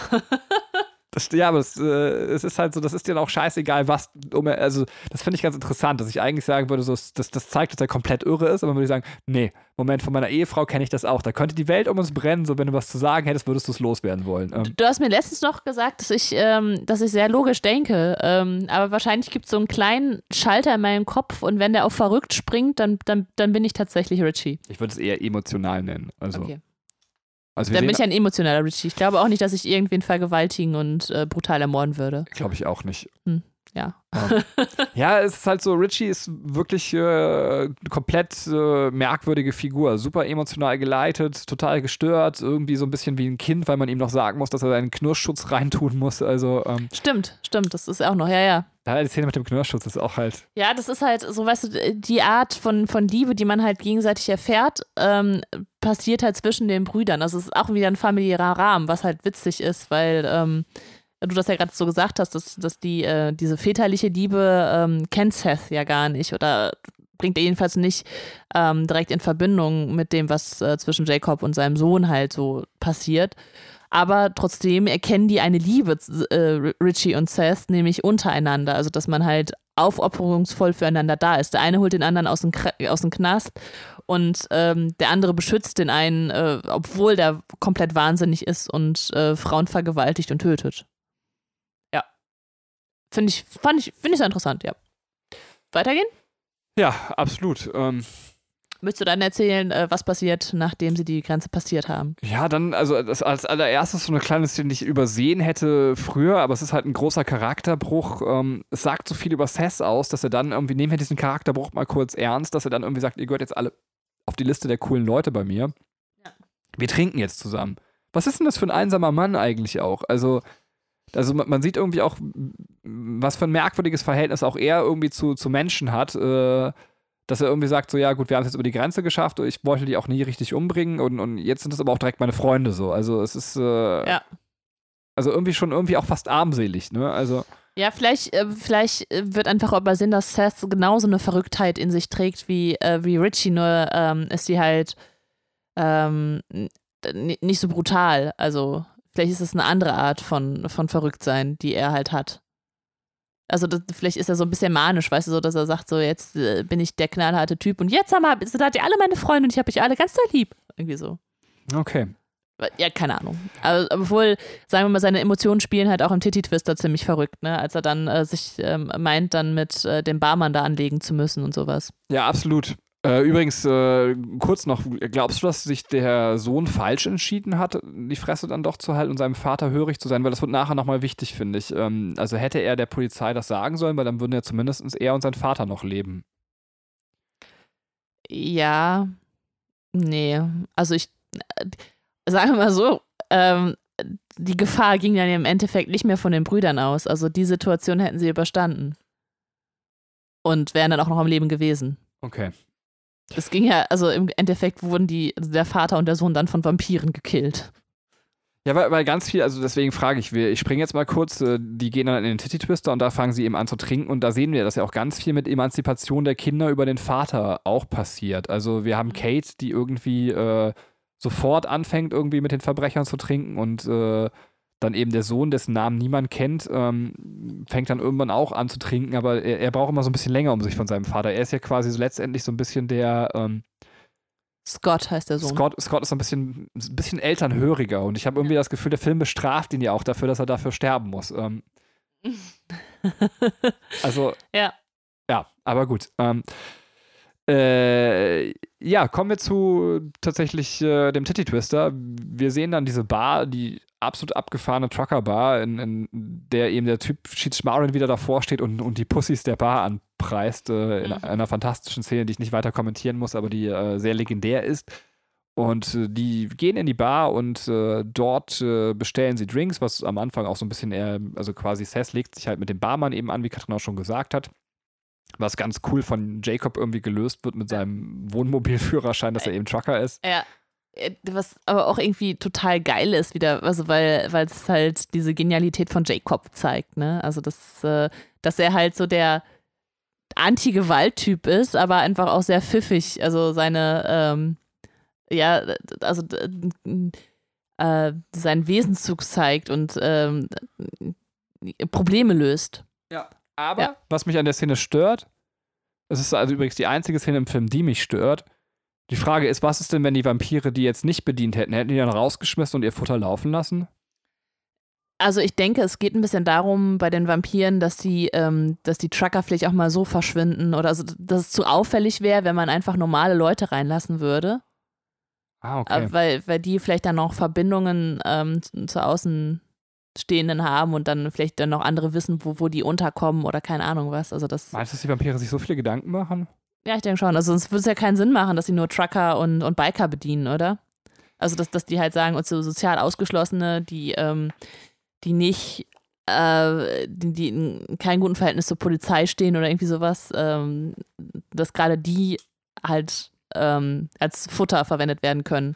Das ist übrigens, was ich sehr gerne an From Dust Till Dawn mag. Vielleicht ist das dann die richtige Stelle, das mal anzusprechen. Ähm, dass es an vielen Stellen auch noch Luft bietet, äh, oder an vielen Stellen, aber an ein paar Stellen zumindest noch ein bisschen Mythos dahinter zu entfalten. Ja.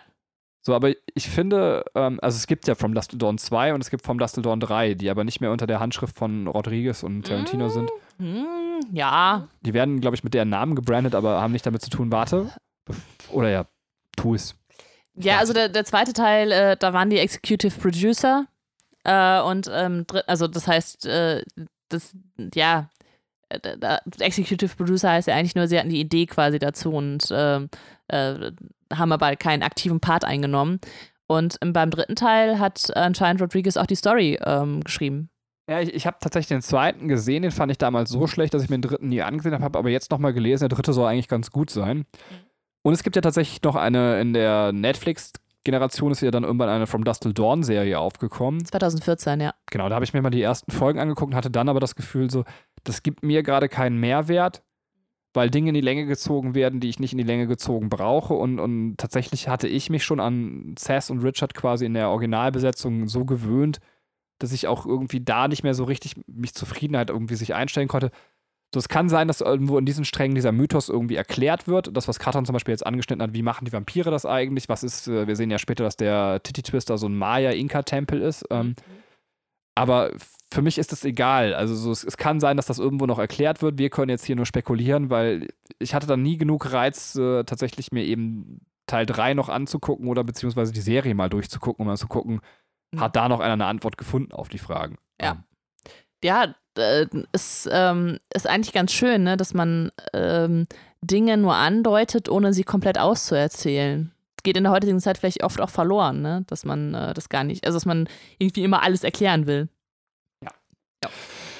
Ja, und dann haben wir die Szene schon äh, tatsächlich, wo die am Tisch sitzen und zusammen trinken und äh, Tito und Tarantula spielen die ganze Zeit. Äh, sehr, sehr kultige Band, äh, für uns durch den Film quasi auch sehr kultig eben geworden. Und äh, dann kommt die fantastische Szene, in der After Dark gespielt wird und zwar komplett, glaube ich. Ähm, und äh, Selma Hayek als Vampirin tanzt. Ähm, unfassbare Szene, finde ich. Äh, ja, total krass. Und was vielleicht an der Stelle nochmal gesagt werden muss, ist, ich finde den Soundtrack auch so geil.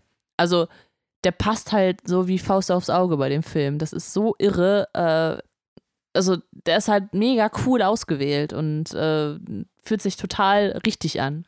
Ja, aber diese Szene ist, äh, finde ich auch deswegen so interessant, weil sie einfach nochmal eine ganz neue Stimmung in dem Film einfängt. Ich weiß gar nicht, ob sie dem Film so viel irgendwie beiträgt, aber sie äh, ist halt wie so ein lang ausproduzierter Musikclip mitten im Film. Also so mit unfassbar viel Sexiness. So. Also, Witzig, wo du sagst, weil Rammstein genau diese Szene für ihr Video Engel auch verwendet haben. ach echt? Ja. Krass, okay. Ähm, Also Teile dieser Szene. Ja, ich kann nur zu der Szene ansonsten sagen, außer dass sie mir sehr gut optisch gefällt, was wohl an Sam. Oh, und ich kann. Doch, wir haben den im Religionsunterricht geguckt. Ich kann es jetzt nochmal. Mein, mein Religionslehrer hat ohne Scheiß. Das ist witzig, äh, wirklich witzig, was ich jetzt erzähle. Hat auf Pause gedrückt, hat gesagt, Selma Hayek, die ist fantastisch. Die würde ich gern mal in einem ganz anderen Film sehen. Hat dreckig gelacht und hat wieder auf Play gedrückt. so, ähm, fand ich gut. Äh, wir haben ihn definitiv im Religionsunterricht gesehen. Ähm, generell kann ich mich immer noch, stimmt, äh, an, die dreckige Lache meines Lehrers an bestimmten Stellen erinnern, weil er immer der lauteste quasi war. Wir waren dann auch so ein bisschen schüchtern quasi bei so Gewaltszenen im Unterricht laut zu lachen, aber diese Szene auch, wenn er sagt so, äh, müssen wir sie nicht alle verbrennen und dann gehen alle gleichzeitig in Flammen auf, war auch so eine Stelle, wo er so richtig dreckig laut im Hintergrund gelacht hat. Ähm, äh, Selma Hayek hatte eine Schlangenphobie. Und hat Ja, geil. Und dann so eine Szene drehen. genau, offensichtlich trotzdem gedreht. Ähm, das mal so nebenbei erwähnt. Ja, dann, ich weiß gar nicht, ob die Schlangenphobie mittlerweile weg ist. Weiß ich aber nicht. Ich kenne sie jetzt nicht so gut, die Selma. Ähm, du hast ein bisschen übersprungen die, die Charaktere, die man halt vorher noch sieht. Also eigentlich nur einen Charakter, weil die Szene fand ich auch unfassbar witzig und zwar als Sex Machine äh, gezeigt wird. Ähm, weil das, ich glaube, das kommt davor, ja, tatsächlich, als, als äh, Selma Hayek oder, ach ja, die hat so einen ganz komischen Namen, ne? Als die das erste Mal auftritt, ist, glaube ich, da ist quasi vorbei mit, äh, mit, den, äh, mit der Bar und dann wird halt dieses ähm, Vampir-Ding eingeleitet. Äh, dass Sex Machine dann so eine Peitsche hat und irgendwie das Bier, glaube ich, damit klaut und der ihn dann abstechen will und er dann seinen Schritt öffnet und dann eine Penispistole zeigt. Ja, es ist so nonsensig as hell. Mega nonsensig. Und trotzdem, das hatte ich mir auch aufgeschrieben, sowohl Sex Machine als auch, jetzt klingt so ein bisschen abfällig, der große Schwarze. Ähm, Mhm. äh, die werden beide so zumindest gezeigt, dass man irgendwie schon das Gefühl hat, dass die noch wichtig werden können. Das ist eigentlich Ja. sehr geschickt gemacht. Sex Ja. Machine durch einen sehr expliziten Auf, äh, äh, Auftritt und äh, aber trotzdem auch der andere Charakter. Ich weiß nicht, ob das daran liegt, dass ich den Film so oft gesehen habe. Aber ich fand, beide bleiben einem ganz gut im Gehirn schon. Im Gehirn. Gehirn. ja, und dann auf einmal tatsächlich äh, kommt es zur Eskalation, weil eben. Ähm, Warte, warte, warte. ja, bitte. tu Eine, äh, eine, nee, eine Sache noch, weil wir haben die Szene, in der, ähm, in der Selma Hayek dann äh, Richie antanzt und ihm Champagner oder was auch immer über ihr Bein und äh, ihr Fuß dann in seinen Mund laufen lässt. Und dann haben wir schon wieder diese Fußfetisch-Geschichte. Und jetzt weiß ich nicht, wer hat denn jetzt diesen Fußfetisch? Tarantino oder Rodriguez? Ich glaube, Tarantino hat diesen Fußfetisch. Aber ist es da nicht total unangenehm, diese Szene zu drehen? Ich meine, er hat selber das Drehbuch geschrieben und wahrscheinlich auch sich selber schon äh, als, als, äh, Richie gesehen. Ähm, wenn du wirklich davon erotisiert, von Füßen erotisiert wirst, dann so eine schon sexuell angelegte Szene zu sehen, also zu selber zu spielen, indem du einen Fuß von einer Frau in den Mund nimmst, ist es nicht mega unangenehm? Deswegen haben sie, mit, äh, sie haben sie quasi mit der Schlange um den Hals von diesen Gedanken abgelenkt. Na, ich, nicht sie, er. Für ihn ist doch ganz geil. Ja, aber im privaten Rahmen, aber doch nicht, wenn du äh, vor der Kamera stehst. Ich finde eher, das macht ihn so ein bisschen zu einem schwierigen Perversen, das selber zu drehen, wenn du irgendwie so da weißt, ich stehe da drauf und dann so, ja, also steck mir mal deinen Fuß in den Mund. Ich mache das hier aus rein professionellen Gründen. Ja, wei weiß ich nicht. Ich glaube, ja, dass es unangenehm wird. Weiß ich nicht. Weiß ich Äh, nicht. Also ich, ich, ich bin da eher gegen den Angeklagten. Du für den Angeklagten? ja, ja. Ja, holst mir nachher noch mit deinen Füßen einen runter. Das ist nur, um die Stimmung noch zu Ende zu bringen, sonst ist die Szene nicht richtig im Kasten. Fieser Typ. Jetzt, wo du es sagst, also äh, es ist ja auch das tatsächlich sogar bei der Frau, ähm, äh, die er auf dem Bett quasi äh, vergewaltigt, um nochmal zurückzuspringen. Die Sekretärin ist ja das Erste, was ihm in den Blick fällt, was sein Eros auslöst, sind die Füße von ihr. Also er, auch er guckt ihr quasi auf die nackten Füße äh, bei der Szene mit der Frau. Ja, und die Füße stimmt und die Füße von Kate. Ah, Auch, auch, auch Und die werden auch ganz krass in Szene gesetzt, ja. Tja, haben wir das doch geklärt. Dann geht's jetzt los. Jetzt wird's nämlich brutal. Genau, die haben nämlich draußen, das habe ich nie verstanden, auch nicht beim Jetzt gucken, so warum die den Typen eigentlich umboxen, aber einfach vielleicht, weil sie Bock drauf haben, Ja. ähm, boxen sie halt diesen Türsteher-Typen um, was wenig Sinn macht. Und das führt dazu, dass eben die Vampire jetzt Krawall suchen. Und da Richie aus der Hand blutet, äh, verwandeln sich jetzt auch ganz schnell Selma Hayek und der Rest des Ladens äh, in Vampire. Und die ganze Sache geht los. Und ab da, finde ich, sehen wir so unfassbar viel kreative Gewalt, dass es einfach total toll ist. Ich muss es jetzt, äh, jetzt kommt nicht mehr so viel tiefe Analyse von mir.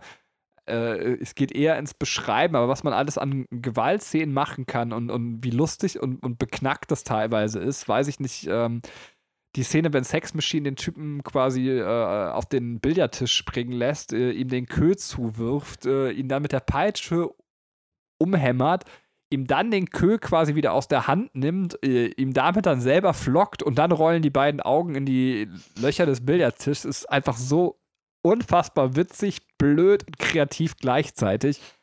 Oder weiß ich nicht, wofür können wir einen Tisch nehmen? Natürlich, ein Tisch hat vier Beine. Wenn wir ihn auf die Rückseite drehen, können wir vier Vampire damit flocken.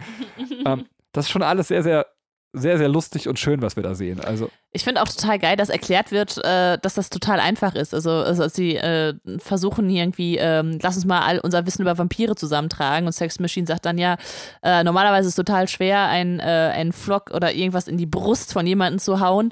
Aber bei den Vampiren ist, sind die, die sind sehr weich, da geht das ganz leicht. Also das ist dann auch so eine geile Erklärung dafür, warum die das alle auf einmal können und auch vielleicht warum Kate als Frau, die jetzt nicht so stark ist oder Sex Machine, der vielleicht auch nicht so viel Muskeln hat, warum der das auf einmal kann. Ne?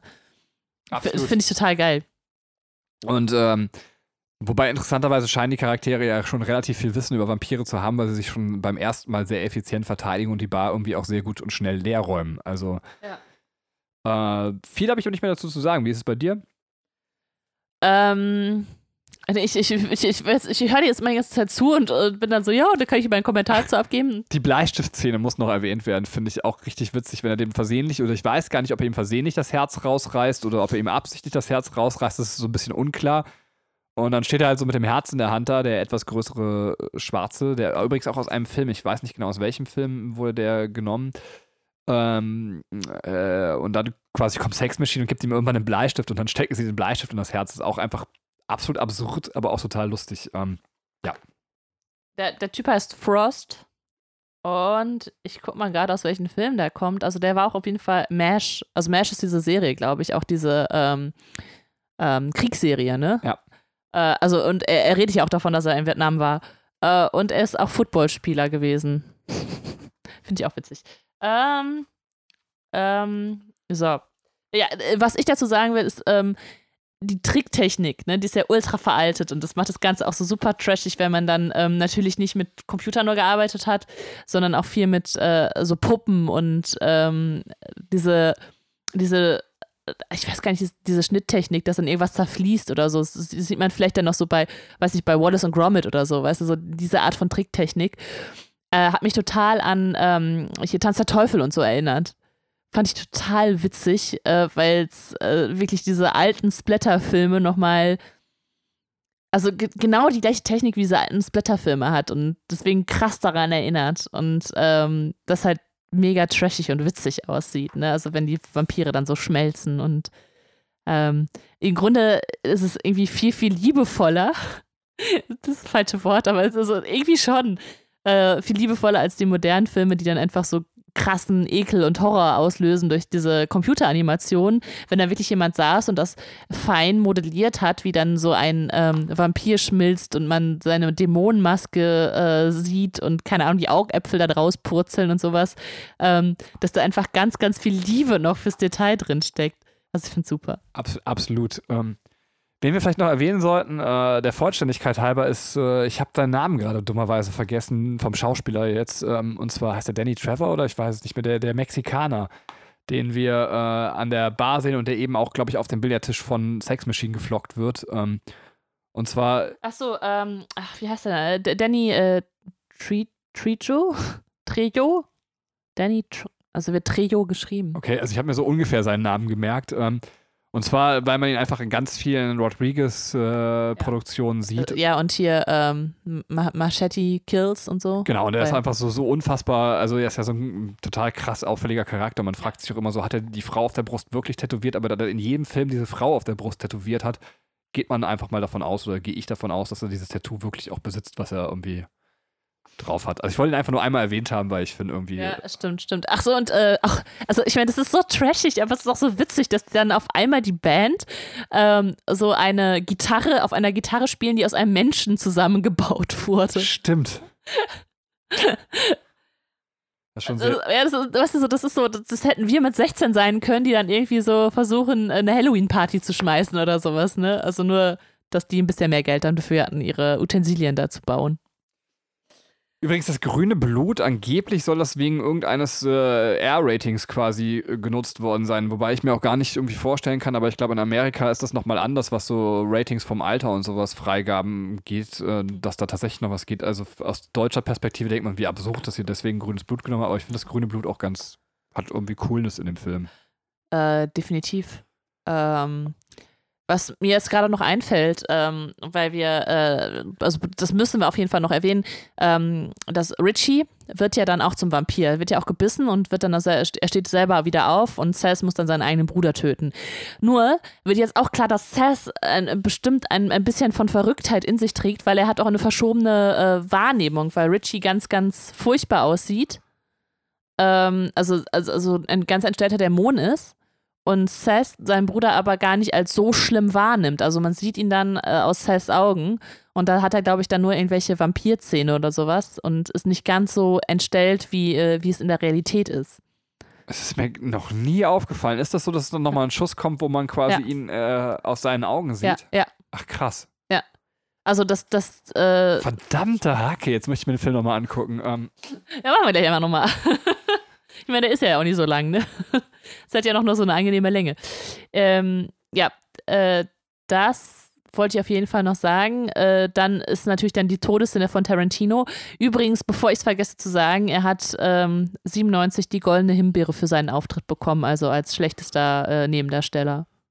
Finde ich, find ich aber nicht gerechtfertigt. Ich finde, der hat die Rolle echt gut gespielt. Finde ich auch völlig ungerechtfertigt. Also. Vielleicht ist es im amerikanischen Original nochmal anders. Durch die Synchro kann natürlich auch wieder viel aufgefangen werden, aber ja, also so von ohne, also in deutscher Synchro völlig akzeptabel, aber kann natürlich tatsächlich, genau, vielleicht ist er so richtig schlecht. Äh aber der hat auch so eine Schauspielausbildung gemacht und so, ne? Also, ja. ja das weiß ich nicht. Vielleicht sind die Ansprüche da anders oder vielleicht ist es, oh, das ist nur so ein trashiger Film, also müssen wir da irgendwie äh, einen Schauspieler nehmen. Ja, Clooney können wir nicht nehmen, der ist ja anerkannt, also nehmen wir Tarantino. Also, ja, es ist vielleicht auch fast schon ein bisschen peinlich, so den Film mit so einer goldenen Himbeere auszuzeichnen. Ja, also. Ja. Es ist halt so, entweder hast du halt den Film erwischt, den alle scheiße finden, oder es ist der absolute Kultfilm geworden und es ist der absolute Kultfilm geworden. Ja. Ähm, Dürfen wir weiter? Ja. Dann ist es halt so, dass man, ach so, nee, ich möchte noch kurz auf diese Vietnam-Rede einkommen, die jetzt eben in, in der Zwischenpause irgendwie passiert. Äh, also vielleicht mal kurz, um das in Erinnerung zu rufen. Ähm, die haben dann die Vampire aus dem ähm, aus dem Titty-Twister, die alle da sind, größtenteils erledigt gehabt. Und dann hört man aber von draußen ganz viele Fledermäuse kommen, also neue Vampire. Und die äh, verbunkern sich jetzt da und äh, lassen halt die Vampire äh, oder die Fledermäuse nicht rein, um nicht noch einen weiteren Vampirangriff zu bekommen. Zwischenzeitlich wurde Sex Machine aber von einem der Vampire gebissen und verwandelt sich selber langsam in einen Vampir. Ja, das ist auch schon sehr, also ich finde das sehr niedlich, wie er sich irgendwie in einen Vampir ver wandelt und dann immer so zwischendurch irgendwie fühlt, dass ob sein Eckzahn jetzt schon da ist und sowas. Also, ja, ja, und, und dann versucht seine Hände zu verstecken, die so dämonisch werden ja. und so, ja. Ähm, tatsächlich, äh, dieser Vietnam-Dialog ist vielleicht auch nochmal so ein bisschen Ansatz, tatsächlich auch in so einem Film noch ein bisschen Sozialkritik anzubringen, weil das ist das Erste, was eben dem, dem großen Schwarzen, dessen Namen ich immer noch nicht kenne. Frost. Frost, also so heißt der Charakter. Ähm, der Charakter heißt Frost, der Schauspieler heißt Fred Williamson. Okay also was Frost halt sagt, ist halt so, dass man zumindest sagen kann, das, was hier im Titty Twister passiert, was für uns absurde, furchtbare, grauenvolle Scheiße ist, die absurd as hell ist, weil es Vampire sind, das Erste, woran er dabei denkt, ist an den Vietnamkrieg. Ähm, und das finde ich ist halt schon, dass man das nicht ganz außer Acht lassen kann, dass hier nochmal eine Kommentierung stattfindet und sagt uns so, ey, ihr guckt hier gerade einen Vampir-Splatter-Film und dem Charakter, der denkt dabei an, an den realen Krieg, eure realen Kriege sind genauso beschissen und absurd wie das, ja. was hier, hier gerade passiert. Und das finde ich ist ja. schon, auch wenn es so eine Nebenbei-Kommentierung ist, finde ich eine, eine starke Kommentierung. So. Du, du hast vollkommen recht. Also äh, wieder mal eine krasse Beobachtung heute. Dankeschön. dein Film irgendwie. Dankeschön. Noch haben wir Zeit. Wir können noch Stopp machen. ähm, so, und dann finde ich tatsächlich wird, äh, jetzt finde ich nochmal, man denkt so, das Ganze war schon so auf dem ähm, Trash-Maximum-Level. Mehr geht nicht aber mehr geht. Ähm, und zwar ist es so, dass Sex Machine sich dann zum Vampir verwandelt und Frost ihn quasi irgendwie in einem Kampf äh, fast besiegt, selber aber gebissen wird, sich dann zum Vampir verwandelt und ihn auch noch durchs Fenster schmeißt, damit die anderen Vampire reinkommen können. Und die über, übrigen Überlebenden flüchten in einen Raum, bis auf Jacob. Und da finden sie halt die ganzen alten Trucker-Sachen. Und dann bewaffnen sie sich mit den absurdesten Dingen, die man sich ausdenken kann, um Vampire zu töten. Und zwar äh, werden es am Ende, weil Jacob noch zu ihnen stößt, quasi. Aber auch gebissen wurde. Aber auch gebissen wurde, stimmt. Super Soccer Kondome gefüllt mit äh, Weihwasser, äh, eine Armbrust. Ähm, wobei ich mich frage, war Buffy da schon draußen? Ja, ne? Ähm, Äh, 96? müsste eigentlich hinkommen. 96 müsste Buffy schon laufen. Also, wobei ich mir nicht sicher bin. Das könnte auch das Startjahr von Buffy gewesen sein. Da Dann, muss, muss, ich, muss ich nachgucken, weiß ich nicht auswendig. ich weiß halt nicht, ob Buffy mit der Armbrust schon irgendwas zitiert oder ob das eben ein Buffy-Zitat ist, aber mir ist direkt auf jeden Fall aufgefallen, dass das sehr, sehr stark an die Jägerin erinnert, dass sie eben eine Armbrust quasi als Waffe benutzt. Ähm, und dann haben wir eben noch einen, einen, einen, einen, einen Flock in, in so einer Vorrichtung. Was ist das für eine Vorrichtung eigentlich, die er da benutzt? Ähm, Äh, also die, äh, also weiß ich auch nicht genau. Also die, das ist wie so ein, so ein Hammer-Ding, ne? Also so, so. so wie so ein Presslufthammer-Ding irgendwie Ja. so, ne? Aber da ist auf jeden Fall so ein Flock reingesteckt und ähm, Buffy ist 97, also ein Jahr später. Okay. Ähm, kann also nicht sein, vielleicht wird was anderes zitiert. Und Jacob, der sehr schön, finde ich eben auch äh, aus einer Pumpgun und äh, einem Holzbalken oder was ist das, äh, was er da hat, ähm, ein Kreuz baut und, und sich Ja. damit den Weg irgendwie schafft. Ähm, das ist auch eine, finde ich, absolut legendäre Szene, wenn er irgendwie dieses Gebet spricht und zwischendurch irgendwie jemand mit der Pumpgun den Kopf wegschießt. Ähm, finde ich unfassbar Ja, absurd und geil. Aber absurd erzählt, aber es ist so, so genial. Also wirklich der Hammer. Also diese, gerade dieser Zwiespalt zwischen ne, dem, dem Glauben und dann dem Töten von irgendwem. Aber es sind dann ja Vampire, deswegen ist das ja wieder in Ordnung. Super geil. Ich finde auch, also da ist auch wieder ähm, die, diese Praktikabilität von Jacob, dieses äh, ich gehe Dinge an und jetzt muss er halt was mit Gewalt lösen, aber er löst es halt mit Köpfchen wieder, ne? Und äh, deswegen und versucht halt seine Family da durchzubringen und sagt, ist dann irgendwie auch Realist, ne? dass er sagt, okay, ich wurde gebissen, das heißt, wir haben nur noch so und so viel Zeit, äh, bis ich mich verwandle und dann müsst ihr mir versprechen, dass ihr mich tötet, ne? also um noch so ein bisschen Dramatik dann auch reinzubringen.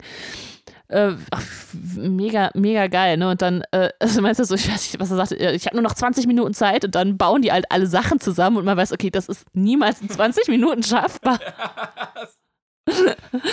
und äh, ja, aber es ist trotzdem äh, so, so, so schön. Ja, und dann äh, metzeln die sich da halt durch diese, diese äh, abertausende äh, Vampire äh, durch. Ähm, wobei da noch, äh, ja, warte mal, es sind ja nicht mehr so viele, es sind ja nicht nur noch vier, die gerade leben, ne? ja, es sind eigentlich nur noch quasi Jacob, Scott, Kate, Und Seth. Genau. Und äh, Jacob verwandelt sich dann auch irgendwann in einen Vampir und, ähm, und Scott wird dann halt auch noch von Vampiren quasi ähm, gefangen genommen und auch äh, angefangen auf, aufzu, äh, aufgegessen zu werden. Und Kate muss dann halt ihren eigenen Bruder erschießen, damit er halt äh, schneller seine, äh, seinen Seelenfrieden findet. Und ähm, ja, das wird dann auch quasi von ihr verlangt der Schauspieler, ich, ich habe dann noch versucht, was über ihn rauszufinden, aber der ist tatsächlich irgendwie in der Versenkung verschwunden. Der hat dann irgendwo nochmal in irgendeiner Serie als ähm, äh, Nebendarsteller irgendwas gemacht, aber also der, der hat im Grunde nichts mehr gemacht. Also Er hat bei Spider-Man den ähm, Kumpel von Spider-Man gespielt. nein, auch wenn er äh, Asiate ist, wenn er wird er jetzt mit Hat er Mitte 40 nicht Er mehr. hat doch Äh, diesen Rush Hour gedreht. Entschuldigung, so voll blöd. ähm, ja, und äh, tatsächlich dann ist fast Ende. Und zwar lösen sie die ganze Sache auf, indem sie eben die Löcher in. Äh, Genau, dann kommt halt der Sonnenaufgang, ne, und äh, rettet sie im Grunde. Also eigentlich sind sie äh, so kurz davor, äh, selber zu sterben und sie sagen, okay, also Kate sagt dann noch so, soll ich noch zwei Kugeln aufbewahren, dass wir uns dann halt noch selber killen können. Und dann äh, fängt aber an, die Sonne zu scheinen und äh, sie schießen Löcher in die Wand und, äh, und, äh, man denkt aber, so, Entschuldigung, dass ich unterbreche, aber dass dann so alle absurden Ideen aufgebraucht sind. Aber dann kommt noch die Disco-Kugel ins Spiel, die letztendlich das Sonnenlicht verteilt. Und dafür das ist so geil. das ist einfach nur geil.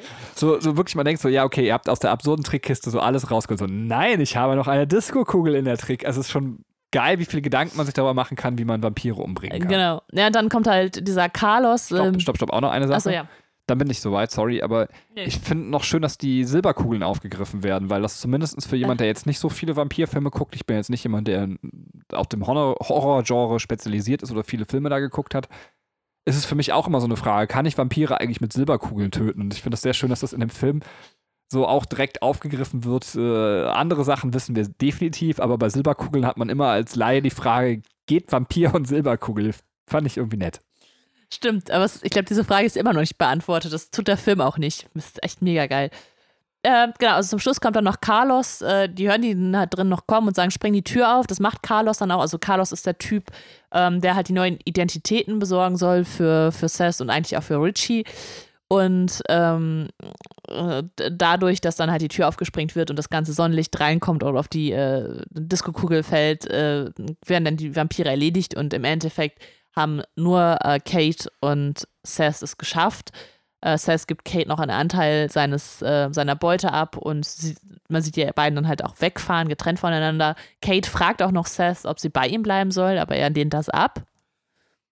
Also erstens, ja. ganz kurz, Carlos ist wieder Shish Marin, um das mal ganz kurz erwähnt zu haben, das ist die Trippelrolle von ihm jetzt, also die dritte Rolle, die er spielt. Dann direkt Frage an dich.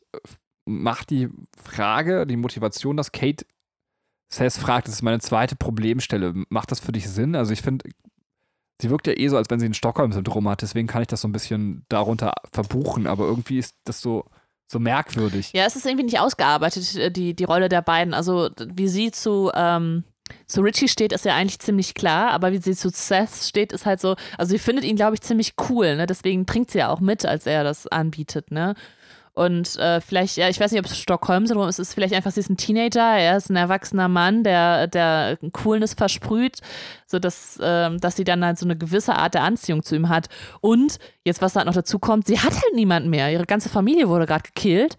Ähm, die haben zusammen, äh, erinnert mich immer irgendwie an Harry Potter, ich weiß auch nicht, ja, wow, dass, dass ich jetzt hier Harry Potter unterbringen kann. Also, dass man sagt, manche Dinge erlebt man halt zusammen ohne, also man muss dann halt Freunde geworden sein, so, weil also manches verbindet einen einfach und dass äh, sie einfach nicht weiß, was sie jetzt machen soll und deswegen halt mit ihm gehen würde. Ähm, er dann aber sich halt abgrenzt von seinem Bruder und sagt so, nee, also, also er braucht vielleicht keinen an. Also was seine Motivation ist, Nein zu sagen, ist halt auch nicht 100% klar. Ne? doch, doch, doch, er sagt ja wortwörtlich, ich bin zwar ein Bastard, aber ich bin kein verdammter Bastard. Also El Ray scheint noch schlimmer zu sein als das, was sie jetzt gerade erlebt haben. Ach so. Deswegen will er sie nicht mit nach El Rey nehmen. Ach so. Deswegen hätte ich total gerne eigentlich äh, ein, ein, eine Fortsetzung gesehen, die nicht vom Dustle Dawn 2 heißt, sondern einfach El Rey. Und das wäre einfach, also das so der nächste große Mythos-Kosmos, der da aufgemacht wird. Mhm. Was passiert eigentlich zur Hölle in El Rey? Ja. Dass das so ein schlimmer Ort ist. Ähm, ja. Hat mich sehr viel Zeit in meinem Leben beschäftigt, zu fragen, wie könnte El Rey eigentlich auch nur annähernd aussehen und warum will er da hin?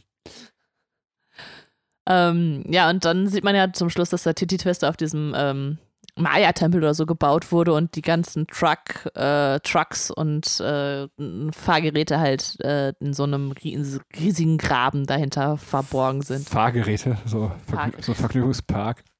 Wie heißt es denn? Also ich wollte so Bikes, aber ich weiß nicht, ob man richtig Bikes sieht, aber es halt äh, die ganzen. Bei so einem Maya-Tempel muss auch mal so eine Wildwasserbahn dann direkt sein, ne? Also. Ja, finde ich voll geil übrigens. Ja, das ist geil, wenn dann einfach noch so eine Wildwasser, also einfach so ein paar Leute dann noch so Nein, nein, nein, nein. Äh, ich glaube, du hättest besser schon Dusseldorn nicht gedreht.